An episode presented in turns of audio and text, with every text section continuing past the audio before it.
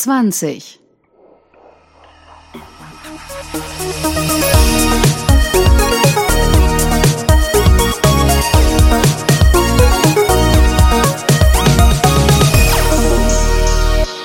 Legal Bits. Es ist wieder soweit. Hallo und willkommen zurück. Heute haben wir wieder eine Folge ohne Volker. Wo ist der eigentlich? Stattdessen gilt heute wieder. Wir haben Gäste. Genau, heute gibt's wieder ein Datenschutzthema, aber aus einer völlig anderen Warte als beim letzten Mal. Beim letzten Mal hatten wir über Datenschutzaudits gesprochen. Diesmal wollen wir so ein bisschen Lanze brechen für die Praktiker, insbesondere die Marketiers dieser Welt, die mit der Datenschutzgrundverordnung möglicherweise so ein bisschen Schwierigkeiten haben. Also, heute wollen wir sprechen über CRM. LegalBits hat wieder Gäste, diesmal sogar zwei. Also zum ersten Mal nehmen wir hier im Studio Legal auch zu dritt auf. Ich habe Nils und André wieder dabei. Sag doch mal kurz einen Ton zu euch. Nils, bitte. Ja, moin erstmal. Mein Name ist Nils Hafner und ich bin Professor und Edutainer zum Thema Kundenmanagement, Neudeutsch CRM. Mhm. Ja, und ich bin André, ich war schon mal beim Frank im Podcast. Ich ja. mache so Information Security Beratung und das schon seit einer ziemlich langen Zeit, seit irgendwie zwölf Jahren oder so. Und äh, beschäftige mich immer wieder mit spannenden neuen Themen. Ja. Den André, was haben wir gemacht? Die Folge 5 war das, ne? Zu Blockchains und was man damit so anstellen kann. Genau. Wie kommt es, dass wir zu dritt hier sitzen? André, du hast das angezettelt, ne? Ja, erstmal muss ich mich ganz herzlich bei dir bedanken, Frank, für die Realisierung dieser verrückten Idee, die ich dir da reingeschmissen habe. Ähm, und zwar kam ich auf die Idee, einen Marketinger, oder heißt es Marketier, ich bin mir nicht so sicher, einen Juristen, einen Techniker oder, naja, ich bin ja kein richtiger Techniker, ich bin eher so ein BWL-IT-Hybrid irgendwie, äh, die alle in einen Raum zu sperren und dann mal aufeinander loszulassen, um zu einem Thema zu sprechen, was Kundenbeziehungsmanagement meets Datenschutz heißt.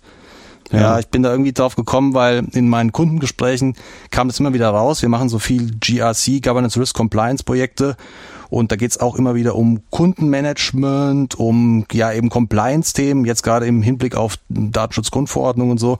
Und da habe ich gedacht, naja, passt es irgendwie überhaupt nicht zusammen oder passt es zusammen oder ist es ein totaler Widerspruch und ja, und da habe ich eigentlich gedacht, ich gucke mal in meinem Netzwerk, wer hatten davon eigentlich Ahnung? Und dann bin ich gleich natürlich auf den Nils gekommen, der natürlich einen gigantischen Erfahrungshintergrund in dem Bereich CM hat. Und ähm, dann kam ich auf die juristische Koryphäe, den Frank der hat ja auch gleich äh, dieses spannende Podcast-Programm am Start und da habe ich gedacht, na, das macht ja super Sinn, dass wir uns einfach mal zusammensetzen und unsere Erfahrungshintergründe zusammenschmeißen und gucken, ob wir da irgendwas Sinnvolles rauskriegen. Ja. Ja, macht vor allen Dingen mega Sinn, weil äh, ich denke, das Problem haben wir eigentlich alle aus, aus äh, unserer jeweiligen Perspektive. Bei mir, Kunden reden über, über Kundenmanagement, große Unternehmen. Und äh, da ist Datenschutz natürlich immer wieder ein Thema. Und wir haben uns dann äh, jeweils natürlich Rat von Experten geholt. Und ich habe eigentlich festgestellt, dass die Experten immer ihre eigene Sprache haben. Und insofern macht das durchaus mal Sinn, das Thema aus drei Perspektiven äh, anzuschauen, IT, äh, Business und Recht. Ja, ich fand die Idee ja von Anfang an auch super. Da kommt Dann, zusammen, was nicht zusammengehört, ja, oder? Also ich weiß ja, also mir ist durchaus bewusst, dass ich als Jurist und in dem Fall auch noch Datenschützer natürlich immer die Spaßbremsenfunktion habe. Also es macht Arbeit und es kostet Geld, das ist immer blöd, da hat keiner Lust drauf. Ja, wir können starten, oder? Super. Geht los. Nils? Ja?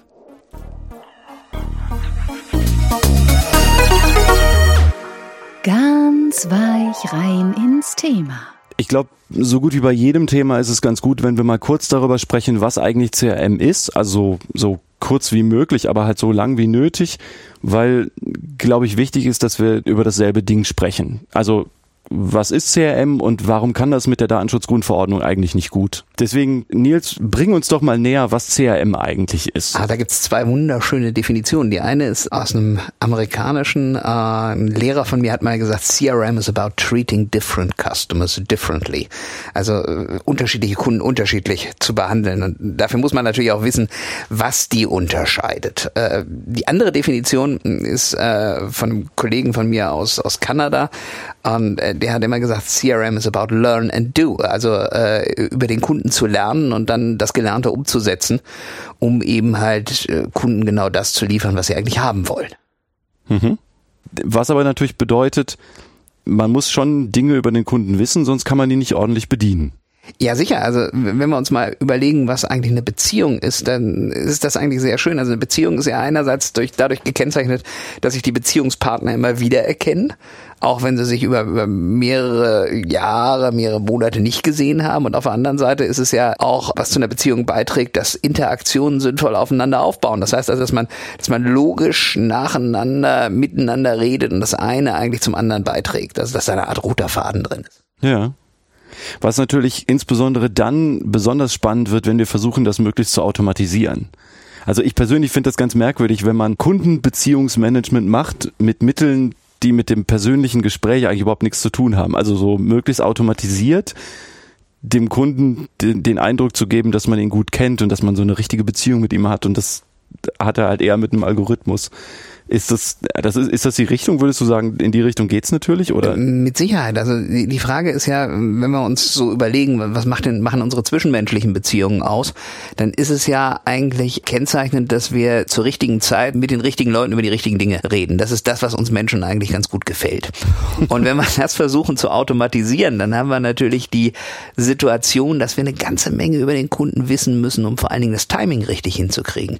Und das macht Menschen heute häufig, wenn sie die Zusammenhänge nicht ganz gut kennen, Angst, weil sie sich fragen, oh, was wissen die denn eigentlich über mich äh, von diesem Unternehmen und wie sind die denn in der Lage, jetzt genau in dem Moment, wo ich darüber nachdenke, mir Produkt XY zu kaufen, auch entsprechend äh, so zu reagieren.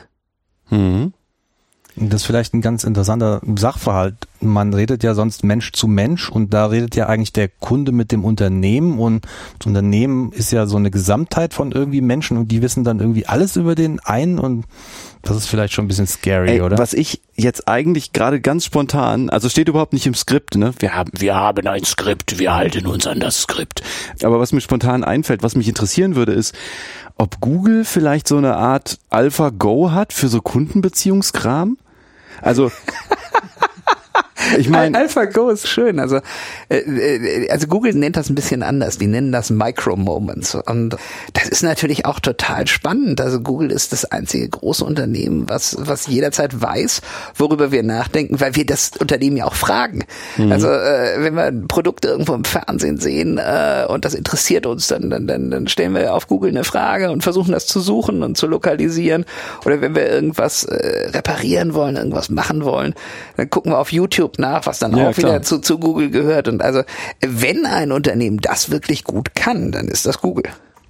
Und ich glaube, damit haben wir ganz anschaulich gemacht, dass man aus Informationen mit dem Personenbezug ganz gut Daten über diese Person macht. Also genau diese Differenzierung zwischen Informationen und Daten über eine Person aus Datenschutzsicht geguckt. Und das ist ja so der Kern von CRM, ne? Also für mich auf jeden Fall als Juristen. Also wir haben Daten über Personen und irgendwie kommt ja jetzt diese Datenschutzgrundverordnung und will irgendwie scheinbar dieses ganze Marketing äh, und, und insbesondere so CRM und so alles ausbremsen. Aber warum eigentlich? Was sind denn so Fälle, wo man sagt, ah ja, da wird das bestimmt schwierig? Ich habe mir da mal Gedanken zugemacht schon mal, oder ich meine, gibt's ja verschiedenartige Ansatzpunkte, ja. Wenn jetzt ein Datensatz eines Kunden irgendwie auf die Daten eines anderen Kunden anwendbar ist, wenn es da eine Beziehung gibt. Da kommt man vielleicht nochmal genauer zu. Das da ist zu abstrakt. So, ja. Aber wenn jetzt irgendwelche sensiblen Daten aufgenommen werden über eine Person, die sie vielleicht nicht irgendwo in Datenbanken abgelegt haben will. Also Alkoholiker geht gerne ins Rotlichtviertel und das steht halt im CRM, weil es irgendwie eine Relevanz fürs Unternehmen hat. Ja. Das ist ja vielleicht schon irgendwie eine Sache, da sollte man vielleicht drüber nachdenken und das ist ein personenbezogenes Datum. Ja. Und das würde die Person vielleicht nicht unbedingt gerne irgendwo maschinenauswertbar haben, dass da jetzt das ganze Unternehmen, was dieses Datum erhoben hat, reingucken kann. Also vielleicht muss man eine Sache dazu sagen. Also klar, ne, wenn im CRM-System, warum auch immer steht, der Herr Müller trinkt auch gerne mal einen über den Durst, ne? Also dran denken bei den Weihnachtsgeschenken und am Wochenende steht er auch gerne mal angekettet an so einer Wand und lässt sich auspeitschen dann ist das eine Information, die der halt wahrscheinlich nicht so gerne in diesem System haben möchte. Angenommen, dass es solche Vorlieben auch vor einigen Jahren schon gab, wo es diese Systeme noch nicht gab, wird er das ja vermutlich auch nicht gehabt haben wollen, dass der Vertriebler, der damals mit ihm Kontakt hatte, das auch wusste. Ich glaube, niemand, also die wenigsten Leute wollen gerne, dass halt irgendwer das über einen weiß. Aber jetzt, durch die Automatisierung wird es natürlich auch sichtbar. Also und, und die Daten sind halt immer da, können in Windeseile irgendwo hin transportiert werden und so. Das macht ja auch so ein bisschen die Brisanz aus, ne? Also vor, ich sag mal, 60 Jahren wäre keiner auf die Idee gekommen zu sagen, nö, aber die Vertriebler dürfen das nicht wissen, dass ich am Wochenende und so, also beziehungsweise wenn man das nicht wollte, musste man halt zusehen, dass man nicht erwischt wird. Genau. Gilt ja heute auch noch. Aber heute geht man mit ein bisschen anderen Maßstäben dran und will halt dafür sorgen, dass diese Daten eben nicht in diesen Systemen landen. Ja, und mein Verständnis jetzt als, sag ich mal, ITler ist ja, die Datenschutzgrundverordnung will die Leute, die normalen Menschen, Konsumenten ja irgendwie vor sich selbst schützen, weil die ja sowieso bereitwillig alle möglichen Informationen in irgendwelche Informationssysteme reinkippen. Google hatten wir ja schon. Es ist ja auch ein Datensammler, der alles über einen lernt, wie wir mhm. festgestellt haben. Äh, oh, jetzt, oh, die, die Frage ist böse. Also äh, diese in diese Frage reinzutauchen, verdient ein Volk oder braucht ein Volk Datenschutz, das alle Daten freiwillig preisgibt? Ja, oh, das äh, ist ja schon häufiger diskutiert worden. Aber ich glaube, das führt an unserem Thema jetzt böse zu weit. Denke ich auch. Also wir müssen vielleicht mal beim Thema bleiben. Was darf man eigentlich und was darf man nicht? Das ist ja, das ist ja sicher ja. Die, die, die Kernfrage. Und jetzt würde es natürlich auch zu weit gehen, darüber zu sprechen, was genau die Datenschutzgrundverordnung alles so verändert, weil das halt, ne, das da könnte man wochenlang drüber reden. Aber wir haben ja hier vor allen Dingen die Änderung für die Betroffenen, also die Personen, deren Daten wir hier jetzt haben, erheben, verarbeiten und so, dass die transparent gemacht bekommen sollen, welche Daten wir haben und dass sie dementsprechend auch ein Optionsrecht ausüben können. Also dass sie auch sagen können, das möchte ich bitte da gelöscht haben. Und also man hat jetzt nicht ein völlig schrankenloses Recht, alles Mögliche überall rauslöschen zu lassen, aber Betroffene haben ja ein Auskunftsrecht nach der Datenschutzgrundverordnung, haben sie in Wahrheit im Moment auch schon, aber unter der Grundverordnung wird es halt teuer, wenn man es nicht macht. Und das heißt ja vor allen Dingen, die haben jetzt eine reale Möglichkeit rauszukriegen, was in diesen CRM-Systemen über sie steht. Dadurch bekommt das Ganze ja Brisanz, weil dann plötzlich die Peitsche und die Flasche Wein halt auch schwarz auf weiß auftaucht.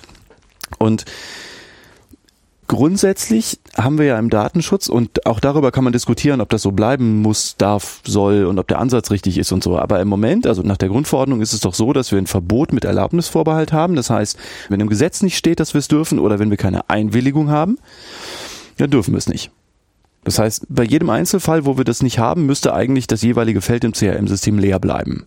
Und gerade im Customer Relationship Management kommt man ohne Einwilligung eigentlich kaum irgendwo hin. Also es sei denn, es ist halt so irrelevant, dass man daraus auch irgendwie nichts schlagen kann. Das ist ja auch genau der Grund, warum man sich zu so Systemen wie Payback oder Miles and More halt auch aktiv anmelden muss, ne? Und da halt auch so Nutzungsbedingungen und so Datenschutzkram unterschreiben muss genau weil man halt auch so eine Einwilligung von den Leuten braucht. Ja, ähm, hat natürlich hat natürlich auch durchaus sein Gutes. Also ich denke, das Thema Datenschutz ist eines, was ähm, immer ja immer wichtiger wird, immer allumfassender wird. Die Medien greifen das auf und das ist ja eigentlich bei Kunden auch ein Thema. Und insofern, und insofern ist natürlich die Frage, äh, wie gehen Unternehmen mit meinen Daten um und wie kann ich den eigentlich auch überprüfen, was über mich in Datenbanken steht und was auch verwendet wird. Ja, und das Recht werden ja alle haben in Zukunft. Und wenn man diesem Ersuchen nicht nachkommt, dann kann es natürlich Bußgelder geben und alles, und da hängt ja noch ein bisschen mehr dran, aber ich vermute, dass das jetzt auch eine Welle geben wird. Also man muss sich da auf jeden Fall bewusst sein, dass es ein Risiko ist, wenn man diese Ersuchen nicht bedienen kann. Also glaube sogar, wenn man sie nicht einigermaßen automatisiert bedienen kann, weil sonst eine Anfrage auch Personentage schlucken kann und wenn man dann überrollt wird mit so hunderten von Anfragen pro Woche oder so, kann man nicht mehr arbeiten. Ähm, Denial of Service Attack. Ja, korrekt. Also so ein Datenschutz Denial of Service Attack. Meine persönliche Vermutung ist, dass das alles natürlich jetzt auch hochkommt, ist auch klar, das hängt ja auch ein Risiko dran, das kann auch sehr teuer werden für Unternehmen im Einzelfall, auch in mehreren Einzelfällen natürlich, aber ich habe so ein bisschen den Eindruck, dass das auch dann wieder verschwinden wird. Also, dass man ein Recht hat, Unternehmen zu bitten, eine Auskunft zu erteilen.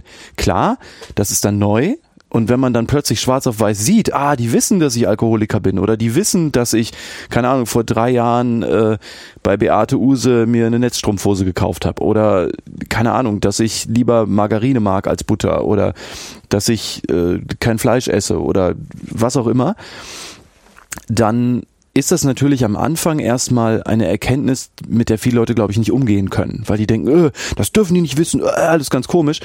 Aber ich vermute, das wird sich alles total schnell normalisieren. Also Leute werden auch einfach das so oft in den Medien haben, dass, glaube ich, so eine Ermüdung eintreten wird, wie mit diesen ganzen Hacks. Also, ne, Equifax in den USA, irgendwie Millionen, ich glaube 150 Millionen Datensätze inklusive Social Security Number mit Kreditkartendaten, allem drum und dran, alles verschwunden.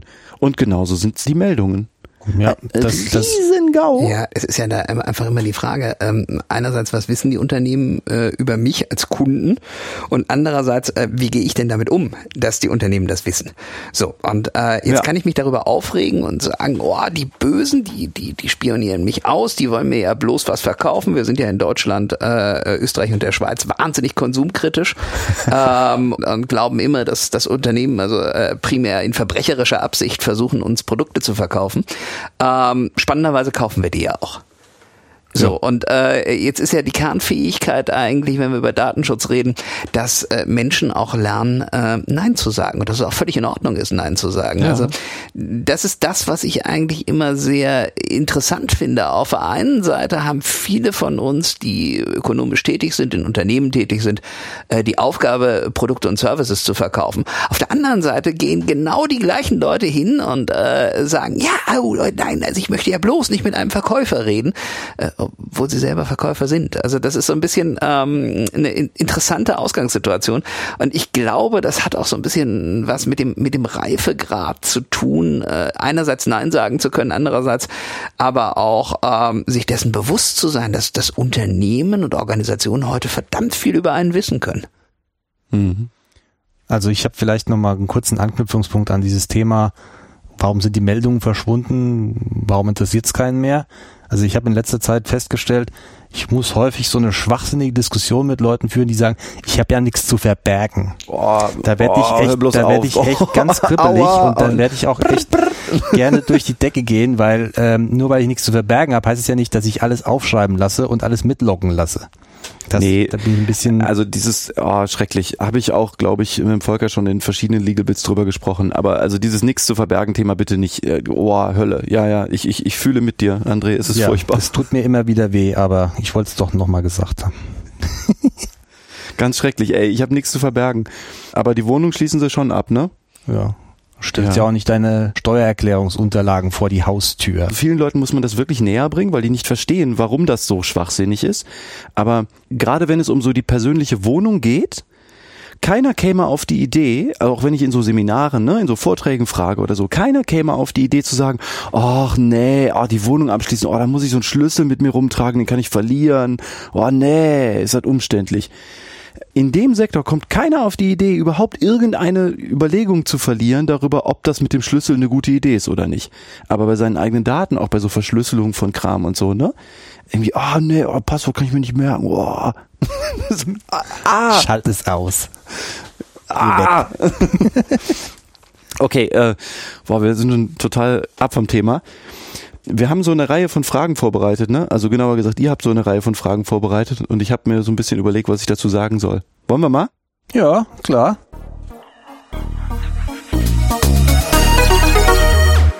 Fragen. Die erste Frage ist, wie geht man denn zukünftig mit diesen Auskunftsersuchen um? Also wir hatten eben schon das Thema Denial of Service, wenn zu viel kommt, ist ein Problem. Aber jetzt auch gerade dieses Beispiel, was wir ja schon mal ein bisschen andiskutiert haben, der Kunde ist äh, eben der Alkoholiker und was er auch alles sonst so macht, das steht halt da drin, ja. Und dann macht ja. er hier Auskunftsrecht. Dann kommt er und sagt, sagt mir mal, was für Daten ihr über mich gespeichert habt. Genau. Und dann kriegt er die und dann, was passiert dann? Springt er über die Theke oder wie? Und äh, sagt, die virtuelle. Äh, löschen. Vergiss ähm, das bitte. Ähm, ja, er hat ein, also er hat einfach ein Recht, grundsätzlich äh, vergessen zu werden. Das kann jeder für die Daten fordern, die über ihn gespeichert sind. Vergessen heißt dann aber auch äh, entsprechend, dass die Unternehmung sagen kann, also äh, wenn ich diese Informationen nicht habe, dann ist es mir gar nicht möglich, dich zu bedienen. Korrekt. Ja. Ja, ja, also das ist natürlich auch ein merkwürdiger Widerspruch, der vielen, glaube ich, nicht bewusst ist. Diese, die Tatsache, dass sie einerseits möglichst anonym bleiben wollen, andererseits aber auch möglichst gut bedient. Und im Ladenlokal geht das natürlich noch relativ gut, wenn man jemanden hinterm Tresen hat oder halt im Lokal, der warum auch immer eine gute Intuition hat, also sofort merkt, was das für jemand ist. Ne? Aber in Wahrheit erhebt er nur plötzlich sehr, sehr viele Daten, nicht so messbar wie digital, aber der macht einfach Annahmen.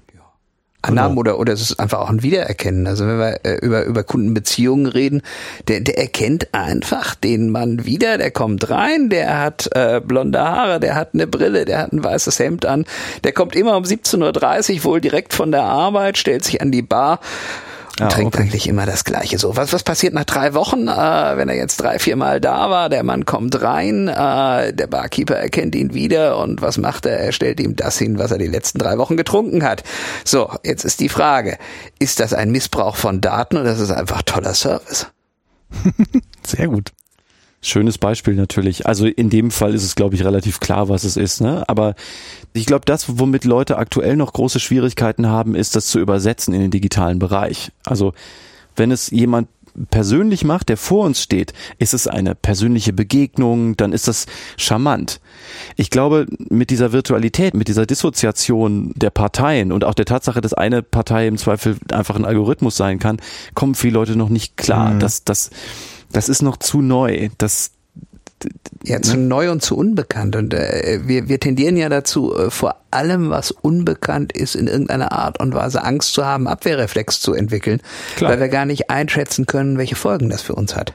Und ich glaube, äh, da geht's primär darum, dass wir einerseits natürlich über, über Kommunikation, gute Kommunikation, was brauchen wir eigentlich an Informationen, um dich toll zu bedienen? Ähm, und auf der anderen Seite dann auch über tolle Erlebnisse natürlich auch das rechtfertigen müssen, was wir da an Informationen mhm. erheben. Äh, ansonsten wäre das ja so, also wenn, wenn ich jetzt den Barkeeper da wieder im Bild bleibe, äh, der stellt mir das Getränk hin, was ich jetzt die letzten drei Wochen hätte, und, und ich gucke den an und sage, woher wissen Sie das? Speichern Sie das etwa? Haben Sie mich etwa wiedererkannt? Bin ich hier identifiziert worden? Werde ich ausspioniert? Das ist in etwa das, was wir eigentlich tun. Und ich, ja. ich glaube, da, da äh, haben wir es noch mit zu wenig Gewöhnungseffekt zu tun. Ja, das mhm. glaube ich auch. Ich habe noch mal eine Frage. Hm? Und zwar, wenn ich jetzt ähm, dem Auskunft gegeben habe und der hat so einen Katalog gekriegt von mir mit Daten, Datensätzen. Ja verschiedene Kategorien. Kann der dann sagen, ich will mal mit dir das da durchgehen und sag dir jetzt, was du löschen sollst und was du behalten sollst? Er darf die Löschung bestimmter oder aller Daten fordern, ja. Korrektur und Löschung, fallbezogen, datensatzbezogen, wie auch immer. Äh, ja, also datensatzbezogen hat er den Anspruch prinzipiell schon. Also vorausgesetzt, du musst die Daten, die er gelöscht haben will, nicht aufbewahren oder so. Aber nur, dass das klar ist, der hat natürlich keinen Anspruch darauf, dass du dir jetzt Zeit nimmst, dich mit dem hinsetzt, die Daten nacheinander durchgehst, dem mal einen Kaffee machst und so. Also das natürlich nicht. Er darf die Daten bekommen und er darf dann Konsequenzen fordern. Aber dass er da irgendwie persönlich persönlich von dir begleitet wird, das ist natürlich nicht Teil des Anspruchs. Man muss natürlich auch eine Sache noch berücksichtigen und das ist, glaube ich, in der Praxis äh, noch nicht etabliert, denn die Rechtslage gibt's ja jetzt schon eine Weile, aber angewendet wird's ja noch nicht. Ein Feld, wo sich der Staub erst legen muss, wenn die Datenschutzgrundverordnung mal Fahrt aufgenommen hat, ist, wo genau die Gratwanderung verläuft zwischen Wahrnehmung von Rechten und Schikane von Unternehmen. Hm. Weil auf der einen Seite will natürlich die Datenschutzgrundverordnung ganz deutlich, dass Betroffene erfahren können, was über sie gespeichert ist und dass sie eine Option wahrnehmen können, dass die Daten gelöscht werden.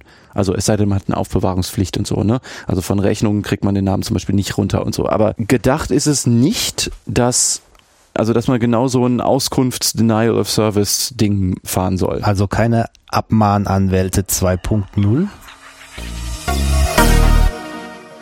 Now that you're saying it, leider doch, aber aus einem anderen Grund. Abmahnanwälte 2.0, es wird eine Lobby geben, ziemlich sicher, die dazu führen wird, dass es sowas ähnliches gibt wie diese File-Sharing-Abmahnungen, ähm, also so in so ähnlichen Wellen, wie wir das in Deutschland jetzt die letzten Jahre beobachtet haben. In Zukunft nach der Datenschutzgrundverordnung haben Betroffene das Recht zu klagen, wegen, wie wir das bisher auch kennen, materiellen Schadens. Also wenn ich, ich kann den Fall gar nicht richtig konstruieren, aber da lässt sich sicherlich was finden. Irgendwie ein Unternehmen geht mit meinen Daten äh, schlampig um, die leaken irgendwo hin, ich habe daraus einen Schaden, weil irgendwer eine Kreditkarte... Ich hab da was. Ja? Ja. Was hast du denn? Unsere nächste Frage. Diese Querbeziehungsfrage. Ah, okay. Ja, wenn, also die Idee, die dahinter steht, ist, ich hatte es eben schon mal kurz angedeutet, die eine Person hat ihre Daten, dann hat eine andere Person auch ihre eigenen Daten. Was ist jetzt aber, wenn es da irgendwie Querbeziehungen gibt, also so Cross-References? Also ich mache mal ein Beispiel es klingt jetzt ein bisschen abstrakt, aber irgendwie könnten die Datensätze sich ja irgendwie gegenseitig infizieren, wenn ich das mal so einfach blöd nenne, ja. Also du hast ein CRM-System und Ja. da steht über Herrn Müller und Frau Müller was? Ja, zum Beispiel, genau. Da ist halt der Herr Müller und die Frau Müller, die sind die Eheleute.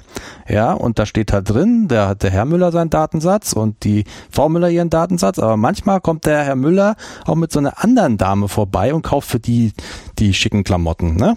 Die Frau und Schneider. Die, ja, Frau Das Fräulein Ob- Schneider. Ob die jetzt einen CRM-Rekord hat, ist erstmal erst egal. Ja. Aber da steht halt drin bei dem Herrn Müller, der Herr Müller kommt mal mit der Frau Müller und manchmal kommt er mit der Frau Schneider oder mit der 25-jährigen Blondine. Und das ist auch genauso im CRM vermerkt. Ja. So. Ähm, jetzt ist ja die Frage, welchem Kundenkonto im CRM ist jetzt diese Information zugeordnet, weil es hat ja eine gewisse Relevanz für den, der die Frau Müller bedient oder den Herrn Müller, dass irgendwie diese Informationen dann nicht so kreuz und quer gehen. Und Ja. das ist ein echt blödes Thema, weil ich glaube, das steht in manchen CRM-Systemen wirklich so drin. Ja, ja, das glaube ich auch. Ähm, äh, ja, also das tatsächlich ist ein großes Problem. Das beste CRM-System mit dem besten auf Knopfdruck bekomme ich alle Daten über eine Person Funktionsding der Welt kann ja nicht dafür Sorge tragen, dass es falsch bedient wird. Also Sowieso. ne, also wenn die Leute da falsche Daten oder Daten über andere Personen reinschreiben, dann passiert das sehr wahrscheinlich früher oder später, dass halt Daten über andere Personen da auch rausgegeben werden, was eigentlich nicht sein dürfte. Also ja, das heißt, die Daten sind zu schwärzen. Das ist ein Riesenproblem, weil, ne, also die beste Software macht den OSI Layer 8 Fehler nicht weg. Genau. Ähm, und ähm, Ja, so ein System ist ja schon irgendwie mehr als schlau sein, um so einen Stunt zu bewerkstelligen. ja, da bräuchte man, ah, das wäre so ein KI-Thema, ne? Aha, genau. Wobei eigentlich, ja doch, äh, keine Ahnung, Nils, hast du irgendeine Idee, ob Systeme so irgendwie, wie, wie nah Systeme daran sind, sowas zu können? Also m, vor, vor allen Dingen kenne ich das so aus der Bankenwelt, dass das ähm, häufig ähm, interessant ist, wer ist eigentlich Begünstigter von von von Bankkonti, wer ist äh, wer hat ein Bankkonto alleine, wo sind äh, mehrere Bankbeziehungen auf einem Konto und äh, für die Banken ist das eigentlich eine tagtägliche Herausforderung. Also äh, insbesondere in der Konsolidierung, wenn du Kunden bewerten willst. Ja, klar. Also die, die, die Frage ist ja, ist ja bei mir im CRM primär, wie wertvoll ist ein Kunde? Das speist sich natürlich aus den Daten, die ich über ihn habe. Und jetzt ist ja die Frage, wo setze ich denn an bei der Bewertung dieses Kunden? Bleiben wir bei Herrn Müller und Frau Müller. Äh, ich kann Herrn und Frau Müller ja nicht unterschiedlich bewerten, sondern ich muss ja den Haushalt im Ganzen bewerten, weil ansonsten kommt Folgendes bei raus. Äh, auf Herrn Müller lauten alle Kontobeziehungen. Frau Müller hat vielleicht ein kleines Privatkonto so. Wenn ich jetzt äh, Frau Müller schlecht behandle, wo geht die denn zuerst motzen? Richtig, bei Herrn Müller. So, und jetzt gehen wir mal noch ein Stück weiter und fragen uns, was können wir denn, wie können wir denn diese Bewertung vornehmen, wenn der Herr Müller jetzt auch noch ein Konto für seine ja, für seine Freundin eingerichtet hat. Ja. Ja, und äh, vor der Schwierigkeit stehen Banken natürlich ganz besonders, weil wir es hier noch mit einem Bankkundengeheimnis zu tun haben. Das kommt noch dazu, genau. So, und äh, äh, da sind wir natürlich äh, mit der Datenschutzverordnung äh, nicht weit von entfernt. Das heißt also, die Kernfrage ist, welche Informationen führt man über welche Person und wo führt man die Beziehungsinformationen zwischen diesen Personen? Ja. Und ich glaube, das hat äh, viel mit zwei Dingen zu tun. Ähm, Es zahlt auch so ein bisschen auf euren äh, auf, auf euer Beispiel äh, vorhin mit dem mit dem mit dem Laden, mit dem Kleiderladen äh, ein. Einerseits geht es darum, die Systeme entsprechend einzurichten, dass man Informationen einerseits automatisiert rauslassen kann. Andererseits geht es mir aber darum, wer gibt denn Informationen ein? Und das sind heute ja immer noch sehr häufig Menschen. Ja, und da haben wir eben halt das sogenannte SISO-Prinzip, Shit in, Shit out. Äh, und da müssen wir natürlich sehr stark auch mit Trainings äh, und, und mit Richtlinien arbeiten. Da kommen wir wahrscheinlich gar nicht drum herum. Mhm. Auf der anderen Seite, ähm, lieber Frank, ist, ist für mich eigentlich ist für mich eigentlich eher die, die interessante Situation aus solchen Fällen. Was macht denn das Unternehmen dann? Also äh, jetzt, jetzt nehmen wir mal den, den, den Kunden und der Kunde hat ein Auskunftsrecht, das ist natürlich klar. Und er bekommt die Auskunft über sich selber und die Beziehungsinformationen sind geschwärzt und dann sagt er, da stehen jetzt zwei Dinge drin, nämlich, dass er sich auspeitschen lässt und dass er gerne mal zur Flasche greift und das möchte er gerne aus der Datenbank entfernen lassen. So, und jetzt ist die Frage, was macht denn das Unternehmen? Äh, löscht die das oder löscht die die gesamte Beziehung zum Kunden oder oder äh, das kommt drauf an, was der Kunde möchte. Ja, äh, das, das Unternehmen hat ja aber auch irgendwo einen Willen. Also es ist ja nicht so, dass da gehen wir ja ganz häufig von aus. Wir machen jetzt ein Gesetz und äh, das Unternehmen hat dem dann Folge zu leisten. Das ist natürlich total richtig. Auf der anderen Seite haben wir ja Vertragsfreiheit in Deutschland. Das heißt also, äh, wir können dann natürlich auch sagen, so jetzt, äh, da wir diese Informationen nicht mehr haben, äh, ist es uns gar nicht mehr möglich, dich zu bedienen, lieber Kunde. Deswegen äh, müssen wir unsere Geschäftsbeziehung hier jetzt eigentlich beenden. Ist das legal? Ja, also tendenziell eher nein, aber jetzt müssen wir genau aufpassen, über welchen Fall wir sprechen. Es gibt ja prinzipiell zwei Konstellationen, in denen das eine Rolle spielen kann. Nämlich zum einen die Konstellation, wo das Unternehmen die Daten braucht, um seinen Verpflichtungen aus dem Vertrag nachzukommen. Also es geht einfach gar nicht ohne. Also zum Beispiel bei irgendwelchen Dauerverträgen, Mietverträgen oder so muss das Unternehmen ja die Daten haben, sonst weiß es ja gar nicht, wem gegenüber es überhaupt irgendwas leistet. Also mhm. der Fall, wo es ohne die Daten gar nicht geht. Dann kommst du ja gar nicht nicht zu dem Punkt, dass du sagst, okay, also ohne die Daten kann ich nicht weitermachen, sondern du musst die Daten ja schon gar nicht löschen. Und das muss auch so sein, denn sonst könntest du ja über so einen Löschanspruch plötzlich eine Art außerordentliches Kündigungsrecht geltend machen, also aus beliebigen Verträgen rauskommen. So ist das natürlich nicht gemeint. Mhm. Man könnte jetzt maximal noch darüber nachdenken, ob dieser Löschanspruch als eine Art Kündigungserklärung ausgelegt werden muss. Aber das muss man echt im Einzelfall betrachten, glaube ich. Und das ginge, glaube ich, für den Podcast hier zu weit. Der zweite und eigentlich juristisch gesehen wahrscheinlich kompliziertere Fall ist, dass das Unternehmen Daten über den Betroffenen hat, die es gerne behalten möchte, aber eigentlich nicht unbedingt braucht, um den Vertrag zu erfüllen. Ja. Man muss hier, glaube ich, auch im Hinterkopf behalten, dass ziemlich sicher es irrelevant ist, ob das Unternehmen ohne diese CRM-Systemdaten den Vertrag sozusagen nicht mehr so charmant erfüllen kann. Also es geht nicht darum, ob die Leistungen dann nicht mehr so charmant rüberkommen, sondern ob sie tatsächlich nicht mehr zu leisten sind. Das ist bei CRM-Daten in aller Regel nicht der Fall.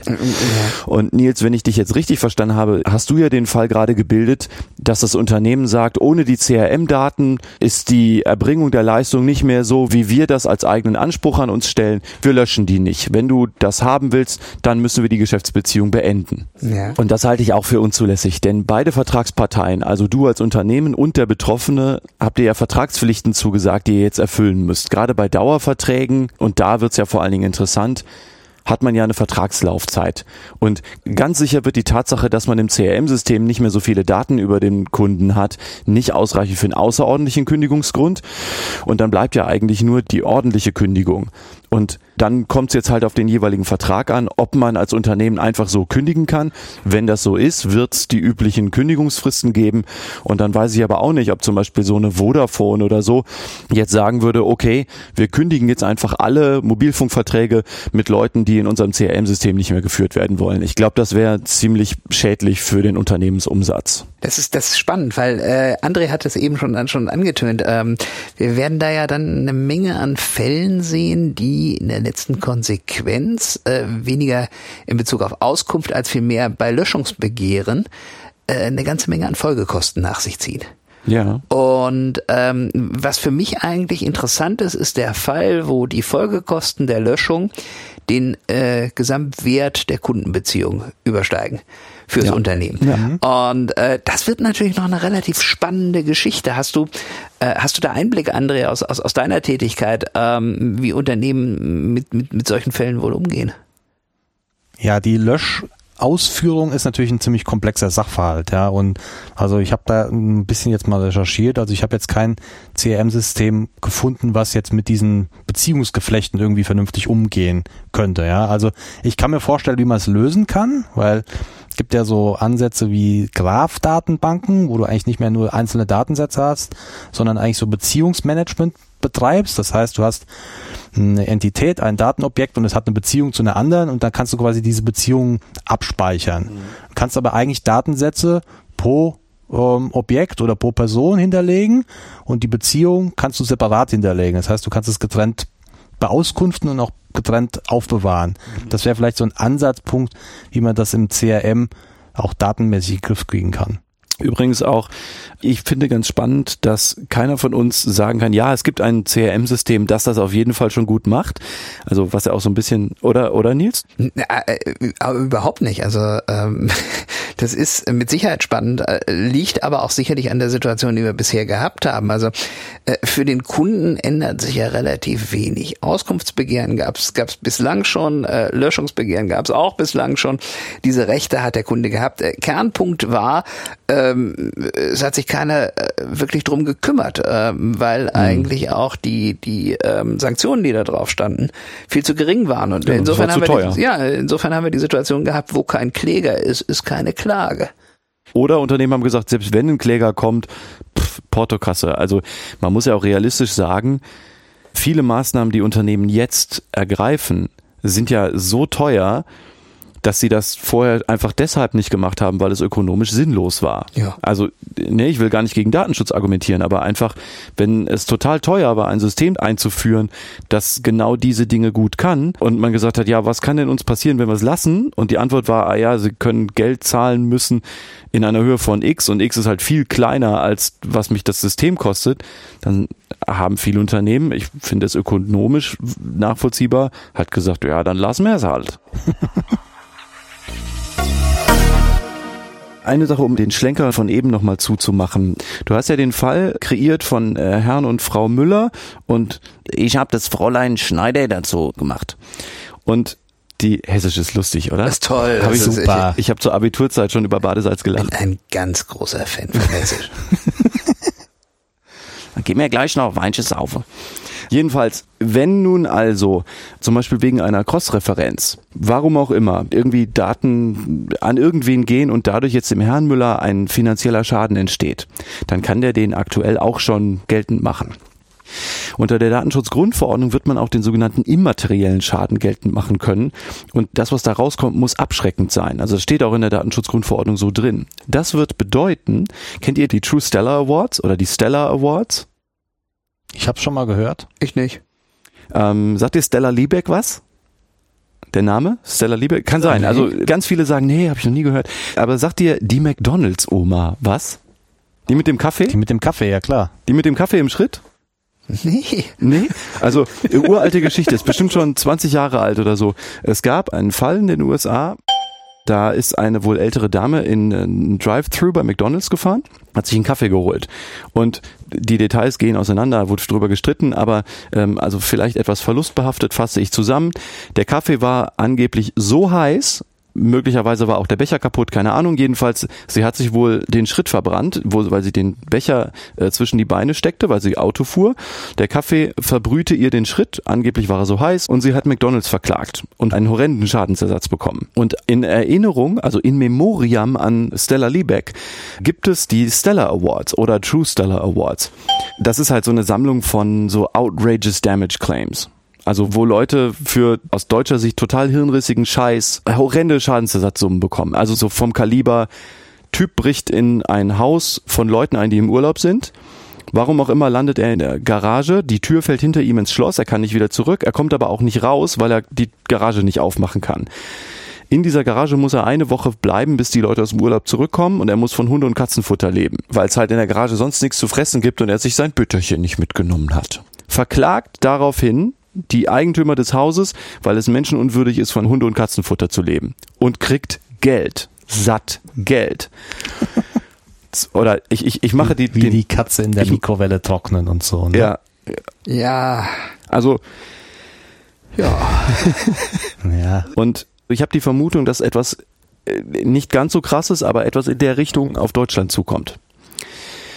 Dadurch, dass nach der Datenschutzgrundverordnung die Leute einen immateriellen Schaden geltend machen können, heißt es ja, wir werden plötzlich Verfahren haben, wo Leute sagen, meine Daten wurden missbraucht. Also kein finanzieller Schaden, das ist es ja, ne? ist ja immateriell. In Deutschland kennt man das eher so unter Schmerzensgeld, aber was für Schmerzen hast du denn? Ne? Also immateriellen Schaden dafür, dass Unternehmen meine Daten irgendwie schlecht behandelt haben oder jemand anderem gegeben oder so. Und das muss abschreckend sein. Also da kann Deutschland eigentlich auch nicht so weitermachen wie bisher, wo man halt sagt, wir sind nicht in Amiland, das machen wir nicht. Ja, aber das ist ja eine schöne Spielwiese für, äh, sorry, wenn ich das sage, lieber Frank, Juristen, die nichts zu tun haben. Korrekt. Und, äh, Du bist oh, ja nicht so einer. Da habe ich Angst vor. ich glaube, es wird eine Anwaltsszene geben, die genau das macht. Ja. Ja. Und das ist nicht nur absehbar, sondern es ist auch leider ein Geschäftsmodell, das man total gut exploiten kann. Weil es im Grunde auch wie diese File-Sharing-Abmahnung zu einem erheblichen Teil automatisierbar ist. Ja. Das ist, das skaliert ja fantastisch. Ja. Wenn das System einmal steht, kannst du das zu hunderten Fällen, tausenden Fällen durchleiern. Und wenn du pro Fall nur ein paar Euro verdienst, ist es trotzdem noch gutes Geld. Lohnt sich. führt aber auf der anderen Seite auch dazu, dass natürlich der Betrieb von, von datenintensiven Unternehmen, wie beispielsweise Loyalitätsprogrammen, ähm, wesentlich anspruchsvoller wird. Ja, ja. Ja, es ist so. Ja. Es ist, äh, vor dem Hintergrund ist es natürlich immer interessant. Also ähm, wenn wir wissen, dass äh, Payback ja vor einigen Jahren äh, übernommen worden ist von American Express, die ja nun heute eigentlich nach Google der größte Verarbeiter von Kundendaten weltweit sind, ist das natürlich eine sehr, sehr spannende Geschichte, dass natürlich hier auf der einen Seite dann eine Abmahnszene entsteht, eine, eine Überlegung, was kann man denn aus, aus solchen Datenmissbräuchen machen? Und auf der anderen Seite dann auch eine, ja, ich sag mal, eine skalierbare Größenordnung von Unternehmen, die sowas dann besonders professionell machen, um eben halt solche Klagen zu vermeiden.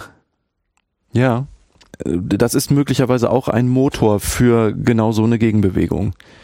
Das ist aber eine echte Hürde auch gerade für so Kundenbindungssystembetreiber. Das glaube ich schon auch. Ja, aber gerade Payback oder auch Miles and More, das sind ja welche, die ja eigentlich nur davon leben, dass sie Daten sammeln und irgendwie auswerten und die machen sich, glaube ich, auch schon ziemlich lange, ziemlich intensiv Gedanken, wie sie das Thema vernünftig in den Griff kriegen. Ja, bedeutet aber auch, dass die letztendlich die Vorteile realisieren können. Die Frage ist natürlich, wie sieht das mit den kleineren äh, Händlern aus. Also ich, betrachte das immer unter der unter der Fragestellung, wer kann sich das denn entsprechend leisten, das äh, so professionell automatisierbar und mit dem entsprechenden Ressourcenaufwand herzukriegen. Ähm, und wenn man sich das anschaut, spricht das natürlich für eine weitere Konzentration in diesem in diesem Bereich. Also äh, ich habe ja eben das Beispiel schon gebracht, äh, American Express als ursprüngliche Kreditkartenfirma kauft seit 10, 15 Jahren Kundenbindungsprogramme in aller Welt auf und versucht eben halt äh, hier auch Skaleneffekte zu erzielen. Also wenn wir uns jetzt anschauen, jetzt gibt's äh, Payback beispielsweise auch in Indien. Also äh, Payback India ist seit, seit 2017 jetzt operativ und man merkt plötzlich, wie solche Geschäftsmodelle weltweit eigentlich sich konzentrieren und dadurch natürlich auch eine größere Abhängigkeit Ja, entsteht. Voll. Für, für die Kleineren gibt's ja dann eigentlich nur als Way Out irgendwie CRM as a Service einzukaufen. Also meinetwegen, wenn Salesforce jetzt auch so eine Kleinkundenvariante anbietet oder so und dann muss ich halt das nutzen, was die mir anbieten, wenn ich es vernünftig machen will. Ist zumindest meine Idee jetzt. Oha. Also stelle ich mir gerade kompliziert vor. Also gerade gerade so das das das ganze Thema des des des Aus, Auskunftsbegehrens, weil äh, CRM ist ja ist ja auf der einen Seite die Systemlandschaft, auf die an, auf der anderen Seite waren wir ja schon da. Also irgendwer füttert das ja auch.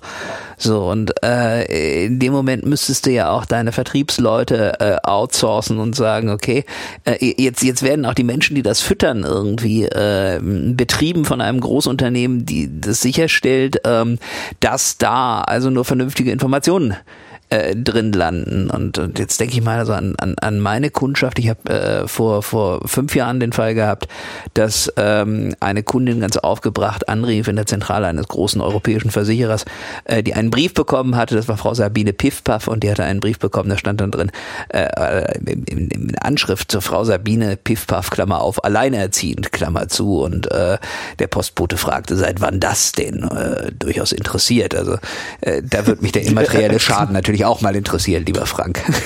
Ja, mich auch. Wo ist mein immaterieller Schadensstempel? ja, sehr gut. Ja. Gut, dann lass uns auch noch mal kurz auf äh, das nächste Ding gucken, André, das du noch mitgebracht hast. Also jetzt sind ein paar Sachverhalte schon angeklungen, die relativ spannend sind in dem ganzen Kontext. Also wir bewegen uns ja auf eine sehr vernetzte Welt hin und haben da ja Abhängigkeiten. Das heißt, ein CRM ist jetzt vielleicht nicht mehr ein isoliertes System, sondern die Informationen und Daten, die ich da gesammelt habe über meinen Kunden, die brauche ich vielleicht irgendwie in einem anderen System und dann wandern die ja und dann muss ich die ja auch beauskunften und muss wissen, wo die sind und so. Das wird halt irgendwie irgendwann ziemlich kompliziert. Ja. Und ähm, da bin ich ja als Unternehmen dann auch angehalten zu wissen, wo die Daten überall hingewandert Ja, sind. das stimmt. Und wenn wir jetzt noch an Cloud-Services denken, dann haben wir Auftragsverarbeitung oder wie es früher hieß, Auftragsdatenverarbeitung. Mhm. Das wird dann alles ziemlich wild. Und ähm, ich habe halt irgendwie die Bedenken, dass man das dann gar nicht mehr so richtig unter Kontrolle kriegt, weil es heute schon ziemlich schwierig ist, diese ganze Vernetzung und Interfaces zwischen Systemen vernünftig zu dokumentieren. Und ich würde sogar so weit gehen zu sagen, dass das Szenario, was du jetzt baust, sogar noch einigermaßen automatisiert abbildbar ist. Also das ist eine echte Herausforderung, das glaube ich auch. Da gibt's ja so viele Probleme im Detail. Also allein so Master-Slave-Regelungen unter den Systemen. Also wenn ein System jetzt mit einem Datensatz kommt bei einem anderen und da gibt's eine Kollision, was wird denn dann genommen? Authoritative Source, genau. Und Golden dann, Source. äh, und dann hast du plötzlich Systeme, die einander kaputt überschreiben oder so, ne? Automatisiert, da geht ja auch viel kaputt.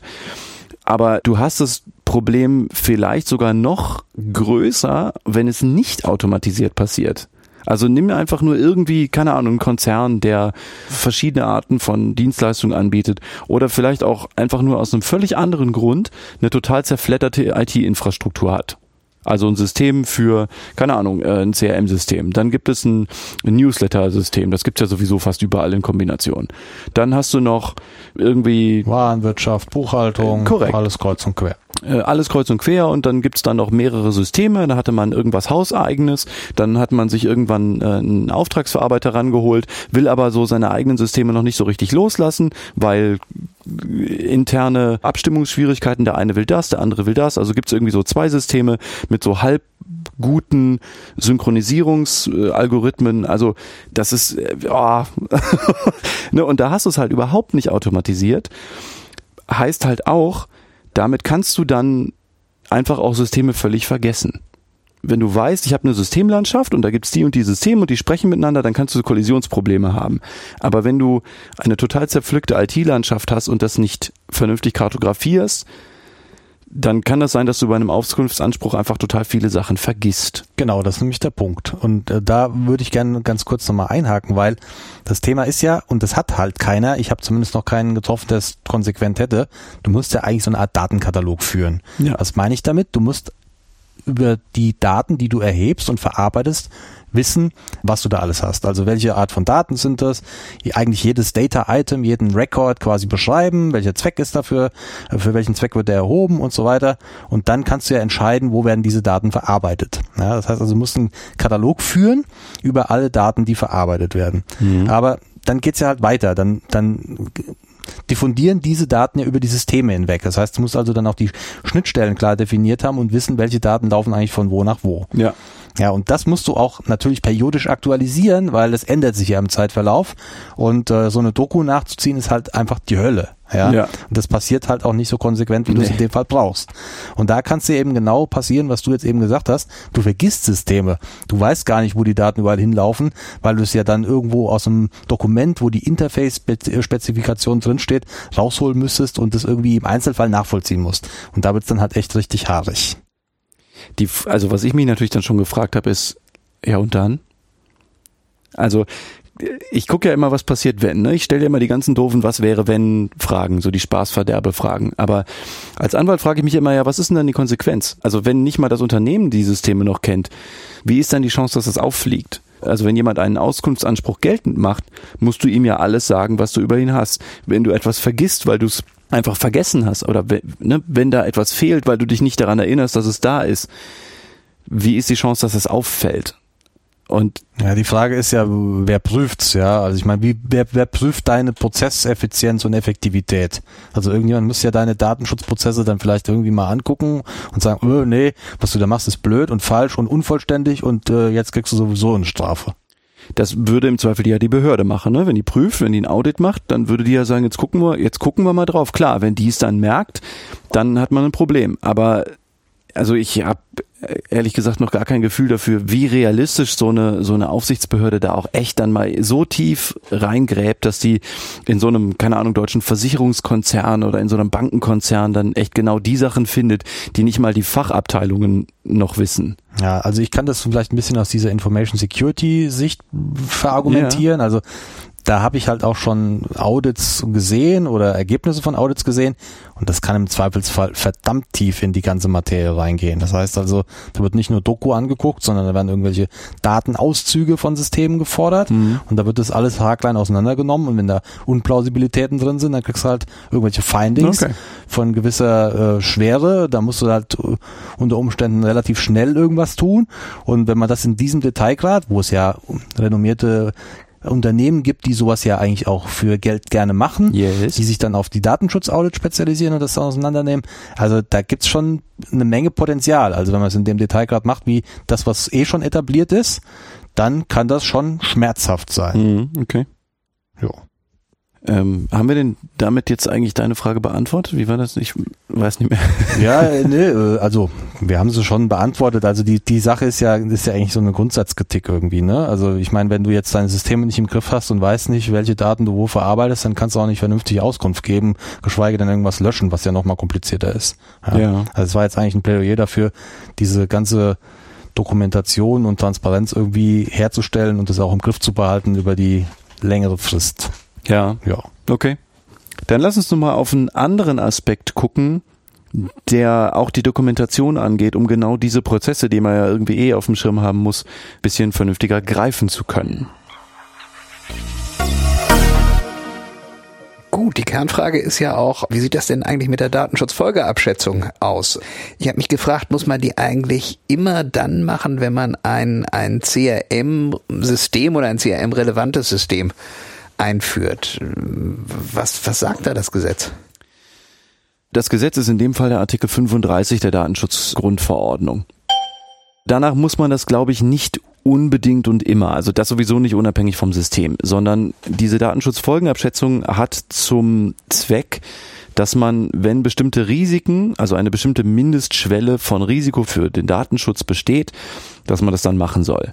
Das Ziel ist, dass man eine Dokumentation darüber macht, was denn überhaupt für Daten betroffen sind, also was dieses System überhaupt macht, welche Daten da so betroffen sind, was für Risiken dafür bestehen und wie man diesen Risiken begegnet. Also einfach was für Maßnahmen man ergreifen kann, darf, muss, soll, vielleicht auch schrittweise einfach so in dem und dem Betrieb geht's so und das und das machen wir nicht. Und also eine Maßnahme wäre zum Beispiel wir halten die äh, Gesundheitsdaten raus. Also man könnte zum Beispiel sagen äh, so alles was so irgendwie die Gesundheit angeht also inklusive den regelmäßigen Griff zur Flasche das muss draußen bleiben. Das ist eine Weisung an unsere Mitarbeiter die dieses CRM-System bedienen.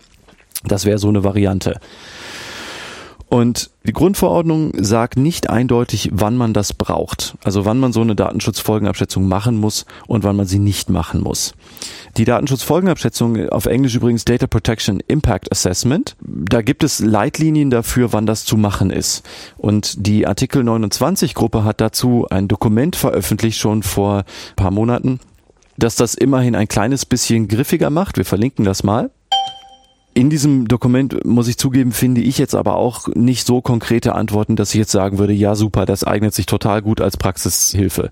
Die Artikel 29 Gruppe muss sich da ja auch erst so ein bisschen rantasten, aber immerhin ist schon mal klar, so bei bestimmten Fällen muss man es auf jeden Fall und bei bestimmten auf jeden Fall nicht und so. Die Datenschutzfolgenabschätzung zu machen tut aber auf gar keinen Fall weh. Also eine Dokumentation zu machen in einem Fall, wo man sie nicht unbedingt gebraucht hätte, das sieht die Aufsichtsbehörde natürlich auch gern. Übrigens, wenn man ein System einführt, dann würde ich selbst dann, wenn man sagt, so eine DSFA brauchen wir nicht, also die Folgenabschätzung brauchen wir nicht, würde ich mindestens einen Vermerk darüber machen, dass man zu dem Ergebnis gekommen ist, dass man sie nicht braucht und warum. Einfach weil man dann dokumentieren kann, wir haben uns das angeguckt und hier gibt es überhaupt keine personenbezogene Daten, ist völlig egal. Ist beim CRM-System unwahrscheinlich, ist eigentlich das Gegenteil davon. Aber man muss es jetzt nicht immer und bei jedem System machen. Bei dem CRM-System ist es wahrscheinlich eine gute Idee, das zu machen. Gut. Prima. Also äh, mein, meine Frage dazu wäre jetzt eigentlich noch, ähm, wer macht das? Ähm, weil ich sag mal so häufig führen Unternehmen ja auch keine CRM-Systeme ein. Also äh, die, die meisten, die ich kenne, haben das ein oder maximal zweimal gemacht, wenn sie dann eben halt die mhm. Notwendigkeit hatten, dann über einen Systemwechsel nachzudenken. Mhm. Jetzt ist die Frage, ist das eine typische Beratungsaufgabe oder sind das interne Experten oder, oder sind das sind das sind das Anwälte? Also wo wo wo ist das eigentlich von der Zuständigkeit her angesiedelt? Die Zuständigkeit liegt beim Verantwortlichen, also bei der verantwortlichen Stelle. Also beim Verantwortlichen heißt äh, bei einer AG im Vorstand, bei einer GmbH beim Geschäftsführer. Ich sage das deshalb so deutlich, weil ich den Eindruck habe, dass viele Leute davon ausgehen, dass es automatisch eine Sache des Datenschutzbeauftragten ist, das zu machen. Das ist so gar nicht. Es ist eine Aufgabe, den Verantwortlichen zu begleiten, also mit Rat und vielleicht auch mal hier und da Tat. Aber es ist keine originäre Aufgabe des Datenschutzbeauftragten. Das kann man intern machen, das kann man extern machen lassen, das ist völlig Geschmackssache. Ich glaube, in bestimmten Fällen wird man das wahrscheinlich aus Haftungsgründen rausgeben. Mhm. Also einfach um zu sagen, hier, äh, ihr, eine der großen vier Wirtschaftsprüfungsgesellschaften, ihr habt doch Ahnung davon, macht das mal für uns. Mhm. Äh, einfach damit man die Haftung dann raus hat. Gut. Gut.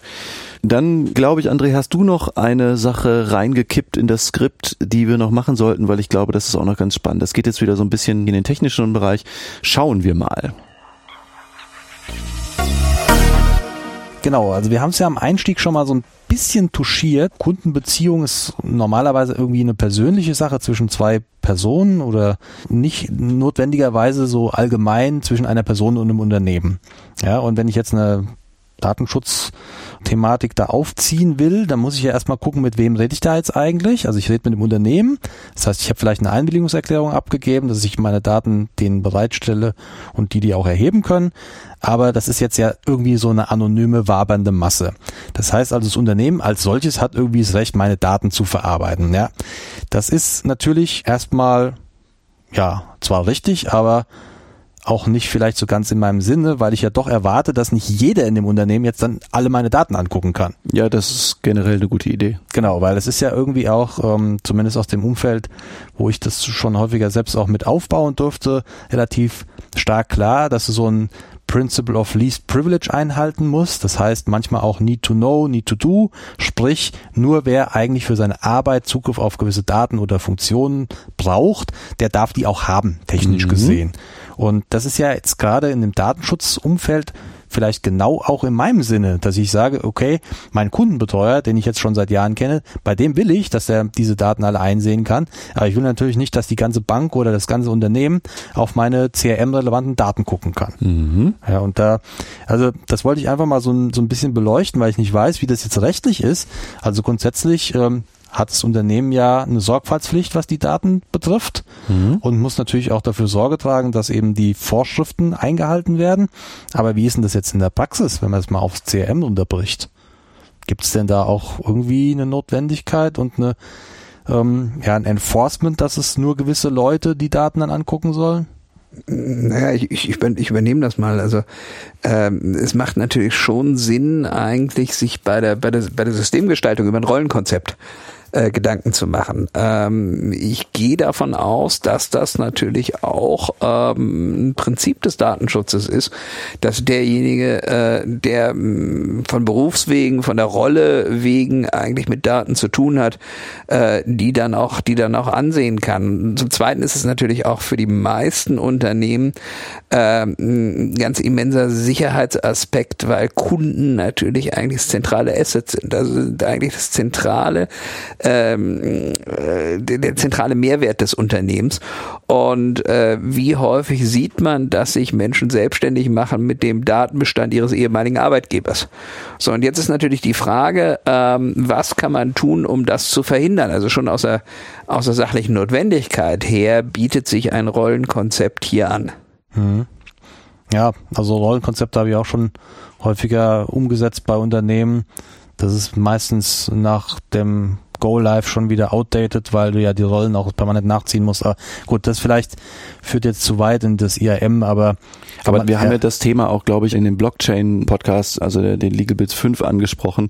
Ich mache auch die Erfahrung, dass so Zugriffsrechte über die Zeit falsch werden. Einfach weil irgendwer nicht dran denkt, bei einer Versetzung jetzt bestimmte Zugriffsrechte zu geben, zu entziehen oder wenn jemand hochkant rausgeschmissen wird, da ist man dann an vielen Stellen so headless chicken, dass halt rumgerannt wird und das ist alles ganz aufregend und vergisst dann einfach, dass bestimmte Zugriffsrechte da nicht mehr bestehen. Genau, in der idealen Welt hast du solche Joiner, Mover, Lever Prozesse, nennt mhm. man das. Ne? Also mhm. du machst was, wenn jemand kommt, du machst was, wenn er sich in der Organisation bewegt und wenn er geht, dann entziehst du ihm die Rechte, aber das ist halt in der Praxis oft ziemlich schwierig. Deswegen bin ich ja so ein Fan, du hast jetzt das Blockchain-Thema nochmal angesprochen.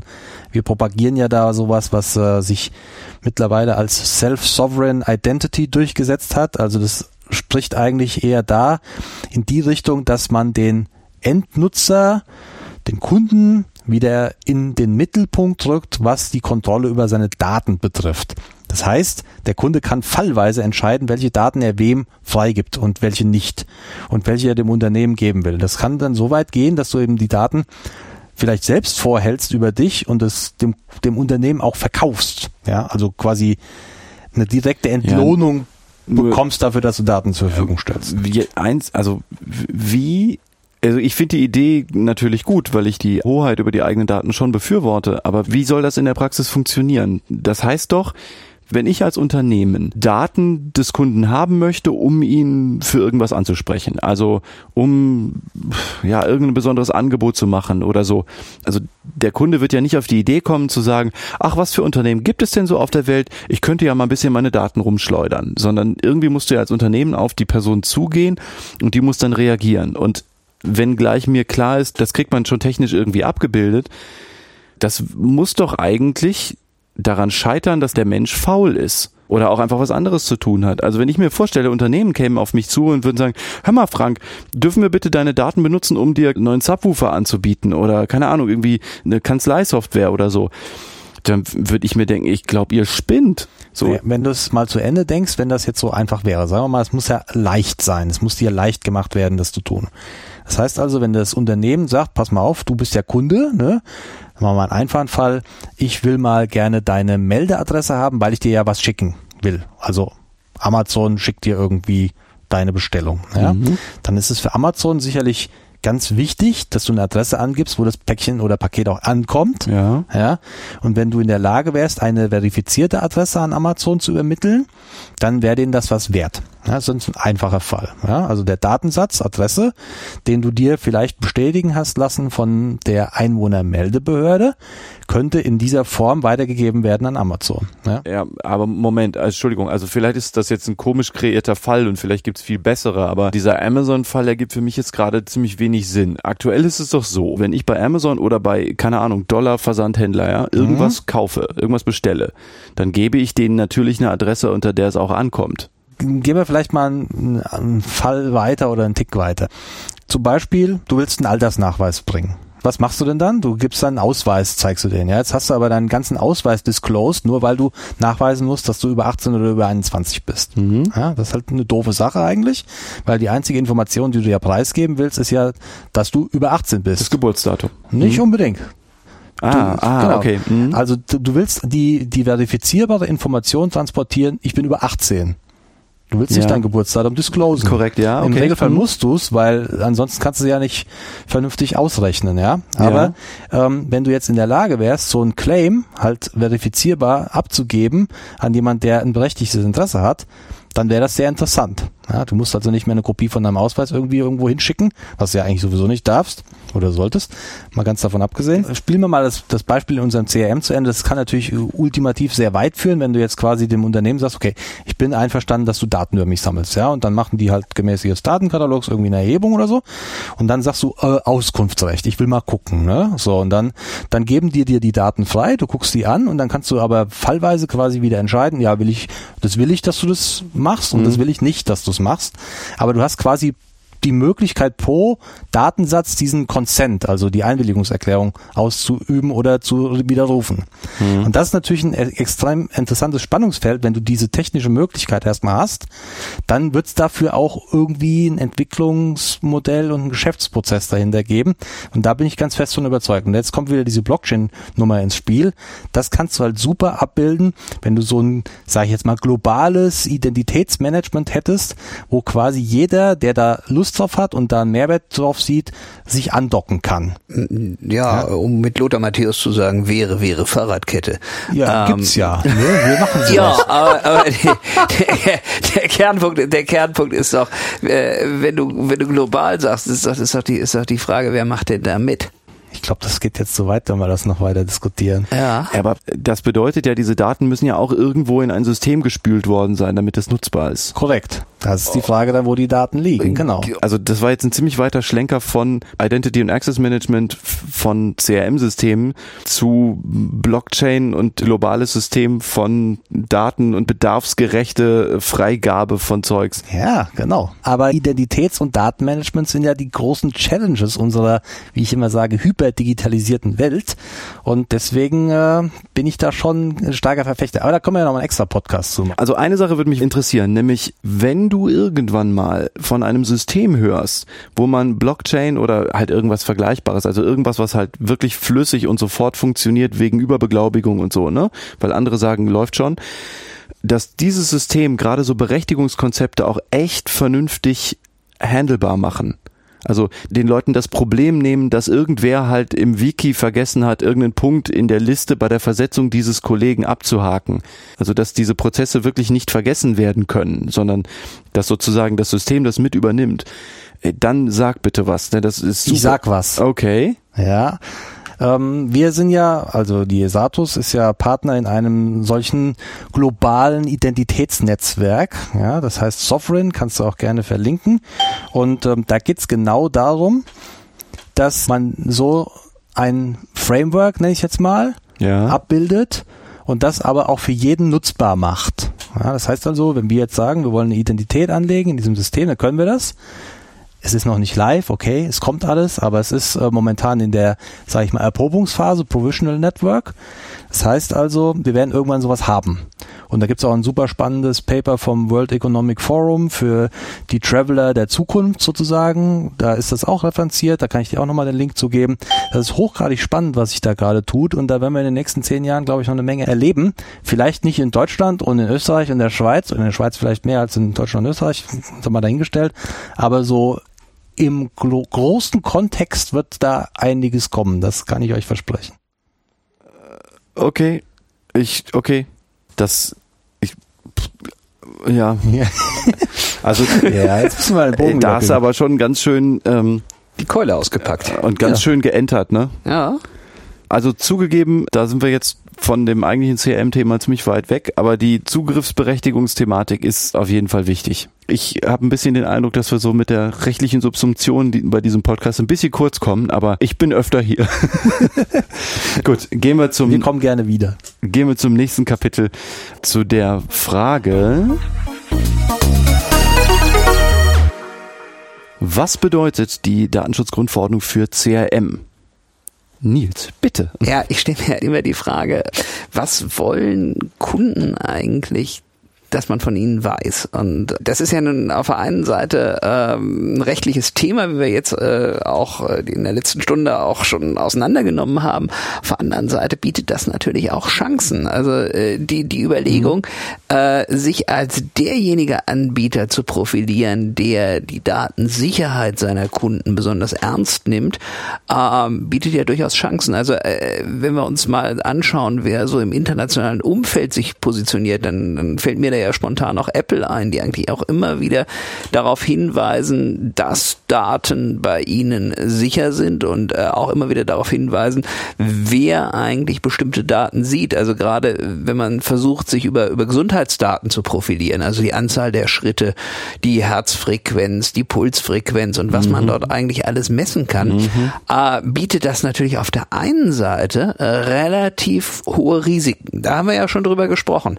Äh, auf der anderen Seite ähm, macht es unter Umständen das Leben eines Menschen äh, wesentlich besser, wenn man so etwas aufzeichnet und dann mit den entsprechend berechtigten Personen, Ärzten, Krankenschwestern, Spitälern, ähm, dort eigentlich auch teilen kann. So und jetzt ist die Frage, wer genießt denn eigentlich das Vertrauen? So und insofern möchte ich ja nochmal anregen, dass man das auch als Chance benutzt und sagt, okay, wir möchten eben halt dich als Kunde so behandeln, dass dein Leben in bestimmten Aspekten besser wird. Dafür brauchen wir Daten.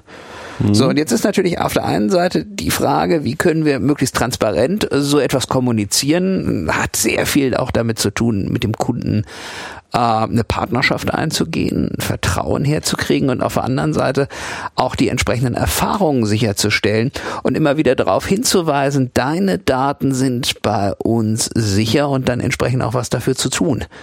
Und mhm. ich glaube, wir sehen so etwas wie eine äh, Datenschutzgrundverordnung heute primär als Risiko, als Belastung. Ich möchte, möchte ihn schon mal umdrehen, weil alle Unternehmen dort draußen sind eigentlich in einem großen Wettbewerb und überlegen sich, wie können sie sich profilieren. Mhm. Und insofern glaube ich, dass Datenschutz und Datensicherheit und äh, sehr stark auch zum, zur Verlässlichkeit und zum Vertrauen in eine Marke, in ein Unternehmen beitragen können, wenn man das richtig kommuniziert. Ja. Also das vielleicht nochmal als kleines Plädoyer, dieses ganze Thema nicht nur unter, unter, unter Risiko, unter Kosten, unter Schwierigkeiten äh, zu sehen, sondern auch die, die Chance fürs Marketing auch zu nutzen hier. Das ist ein Lied, das ich auch ganz oft singe. Gerade wenn Mandanten von mir in einem Sektor arbeiten, wo Vertrauen auch wichtig ist. Also wo man einfach davon ausgeht, dass das vernünftig gemacht wird. In Wahrheit ist doch kein System unfehlbar. Es gibt überall Sicherheitslücken. Wenn man mich irgendwo dazu holt, dann ist es mir noch nie passiert, dass ich gesagt habe, das ist perfekt hier. Ich bin schon in ein Unternehmen gekommen, wo ich dachte, die machen das schon ziemlich gut. Es fehlt aber so ein bisschen Dokumentation und ein bisschen Prozessbeschreibung und Zeug. So ein paar Prozesse gibt's noch nicht. Aber die machen das schon ziemlich gut.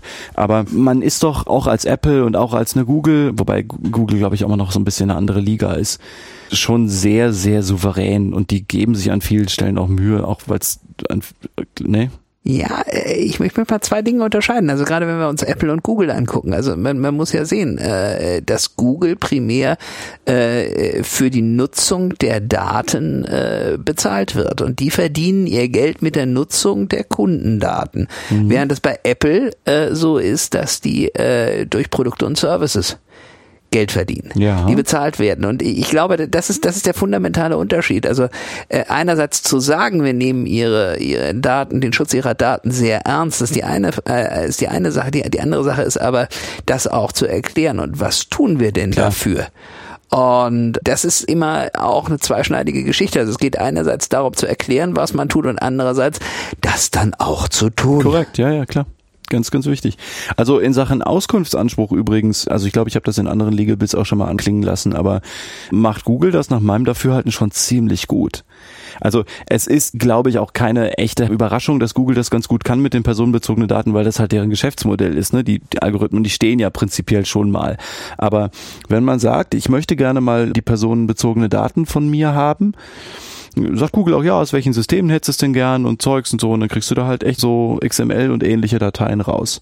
Also inklusive cool. halt so Wave-Dateien deiner Sprachsuchen auf Maps, ne, so zu Hause. Ja, klar, weil die die Daten natürlich cool. haben. Da kannst du spannende Sachen mitmachen. Wir haben mal an der Hochschule überlegt, das in Beziehung zu setzen, dass wir mal gesagt haben, wir versuchen mal im Rahmen einer Diplomarbeit solche Exporte zu nehmen von allen Google-Daten von Studierenden und dann mit deren Einverständnis deren Marketing und CRM-Noten dahinter zu legen. Und dann haben wir mal Regressionen gerechnet, in denen wir untersucht haben, hat das denn eigentlich was damit zu tun, wo die sich befunden haben? In der beispielsweise Klausurenvorbereitungsphase.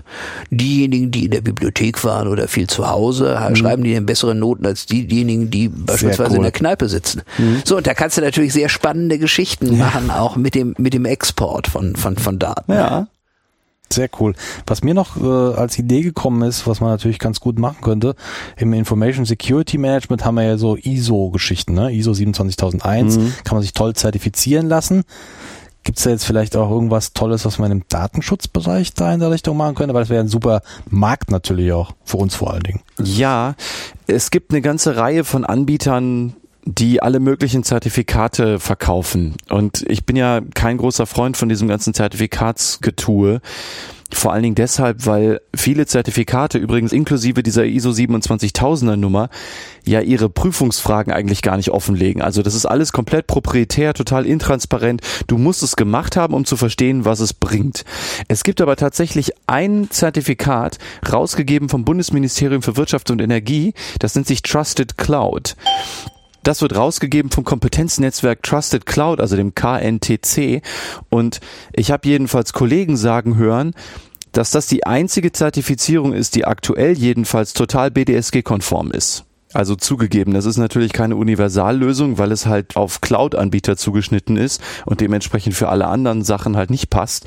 Aber immerhin für den Fall gibt es etwas, von dem ich als Jurist jedenfalls sagen würde, das liefert auch tatsächlich einen vernünftigen Datenschutzkonformitätsbeleg. Aber bei Zertifikaten hast du leider ganz viel Bullshit. Also ja, also so ein ISO-Geschichten, also in dem Information Security Management oder bei Rechenzentrumsbetrieb auch Business Continuity, das sind halt schon echt schwergewichtige Dinger wenn ja. du sowas machen willst. Äh, das ist natürlich aber auch eine echte Credibility-Support-Aktion. Ne? Also da ja, kannst du schon glaubwürdig vermitteln, dass du das auch machst. Ja, das stimmt. Also wenn du so eine Zertifizierung machst und wenn du die dann rumzeigst, dann macht das eigentlich immer Eindruck. Das stimmt.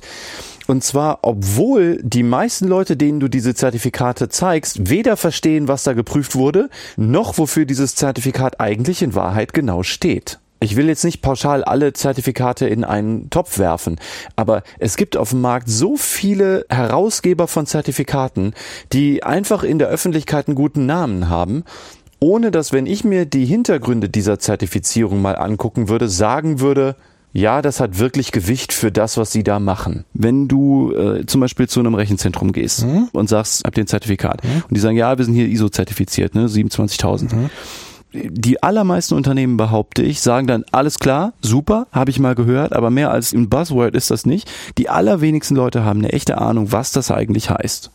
Hm. Die sehen nur, ah, ISO, alles klar. Ja, die Leute, die es nachfragen, äh, haben im Regelfall schon einen Grund, das ist zumindest meine Erfahrung, gerade im ISO 27000 Bereich, ähm, weil es ist halt, ähm, ja, da musst du halt auch ein, ein Re-Audit machen äh, regelmäßig. Ja. Das heißt, es wird immer wieder geprüft, ob es so immer noch passt und so. Das ist schon schon eigentlich eine aussagekräftige Sache. Ja, wenn es natürlich nicht gelebt wird, okay, da kannst du nichts gegen machen. Aber grundsätzlich so eine so eine Geschichte für Datenschutz, das ist meines Erachtens etwas leichter machbar als sowas, fände ich schon interessant. Ja, äh, natürlich. Das finden alle interessant. Dann machen wir doch sowas. Ja, machen wir. ja. Wir sind nicht nur drei Leute, sondern wir sprechen auch dreimal so lang. Das ist so. Ja. Das ist so. Also ich möchte das nicht schneiden müssen. Nee, ich auch nicht. Warte, Moment. Scheiße. Ja.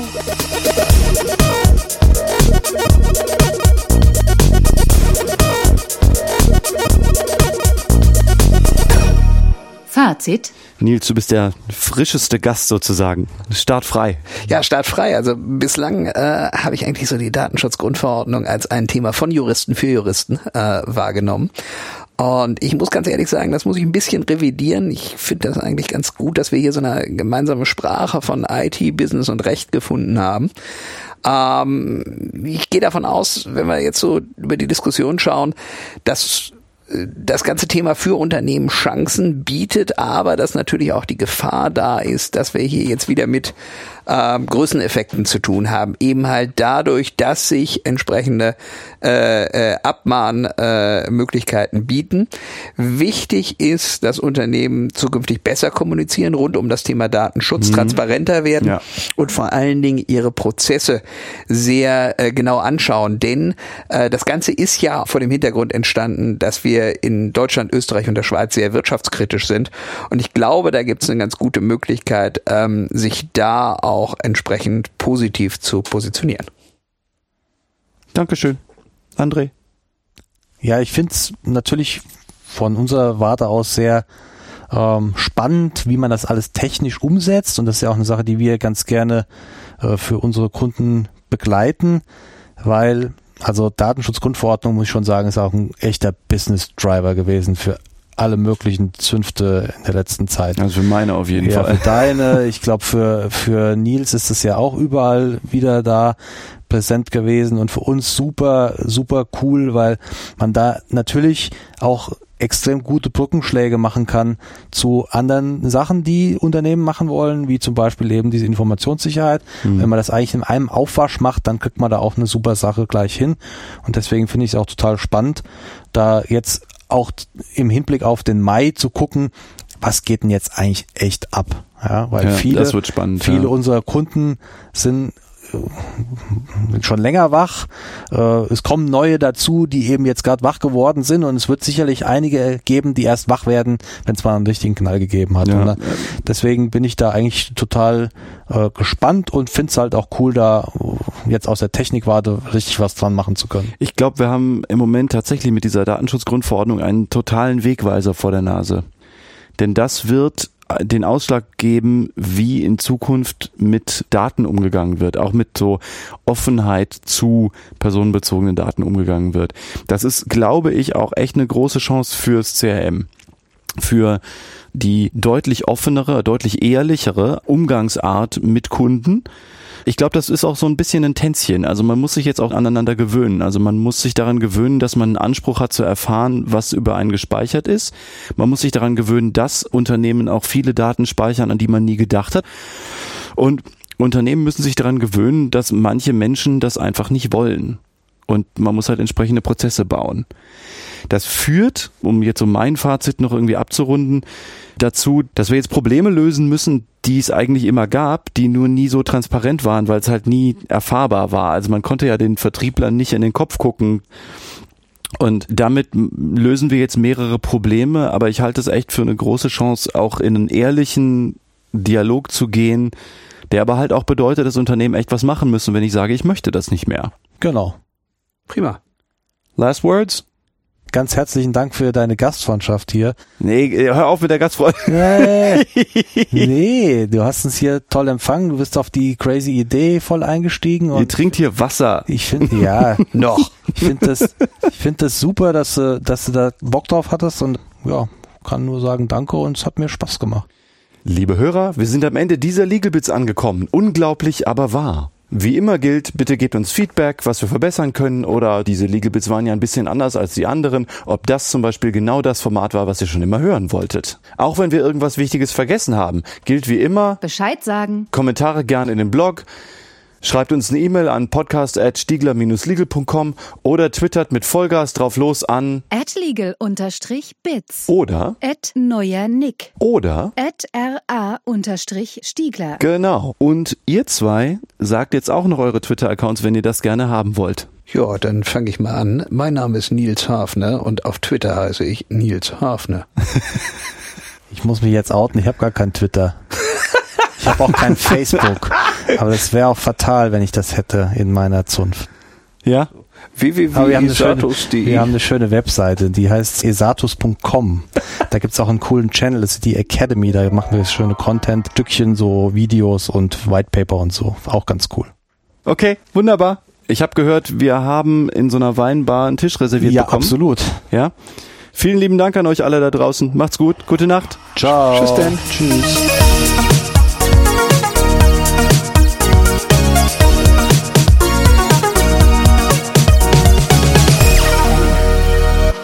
Legal Bits